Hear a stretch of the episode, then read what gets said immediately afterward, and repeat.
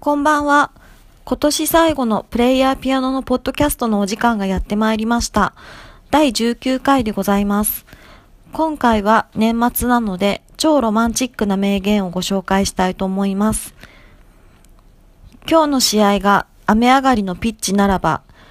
僕の左足で虹を描いてみせるよ。サッカーファンなら誰の言葉かもうすぐお分かりですね。ウルグアイサッカーといえばこの人、というかこの人がきっかけでウルグアイという国を知りました。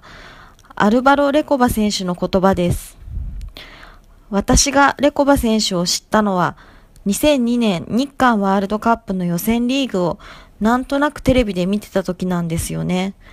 私サッカー詳しくないんですけど、なんか見てて異常に面白い動きの人がいるぞって思ったんですよ。ウルグアイ対何戦かも忘れちゃったんですけど、相手に何人囲まれても倒れないし、ドリブルすごいするし、ゴール前で強いし、ミドルシュートガンガン打つし、すげえなって、調べたらレコバ選手でした。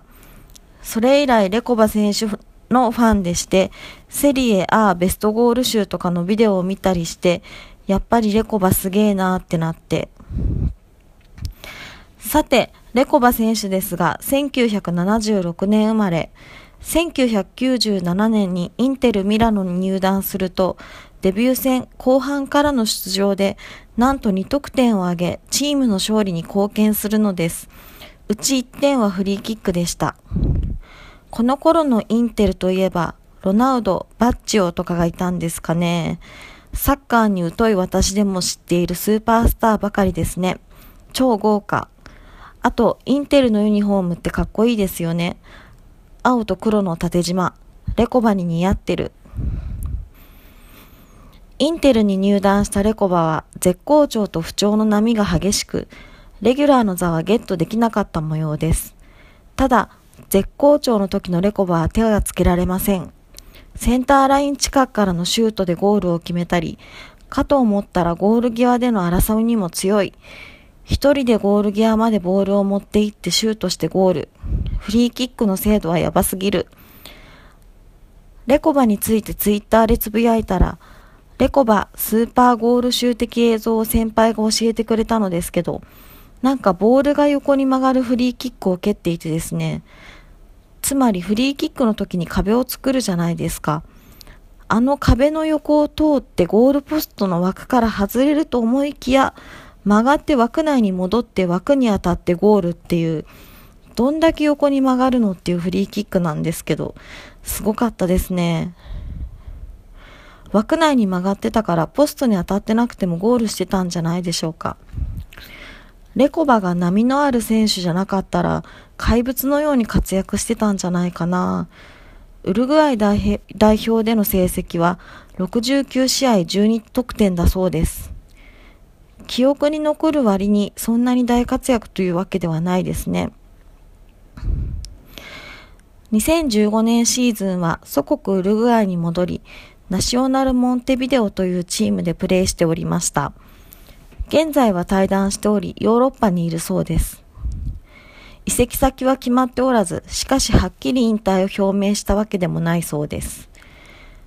しかし日本には来ないだろうな。ウルグアイ出身フォルラン選手が失敗してるからな。そうそう、レコバに私が夢中になった理由のもう一つは、そのキュートな風貌にあります。なんか全体的にビヨーンって垂れてるっていうか、すごいファニーな感じなんです。しかしそのファニーな風貌でロマンチックに、今日の試合が雨上がりのピッチならば、僕の左足で虹を描いてみせるよって囁かれたらたまらないものがありますよね。思うにこのようなイマジネーションの豊かさというのは、レレコバのイマジネーション豊かなサッカープレーを象徴しているのではないでしょうか。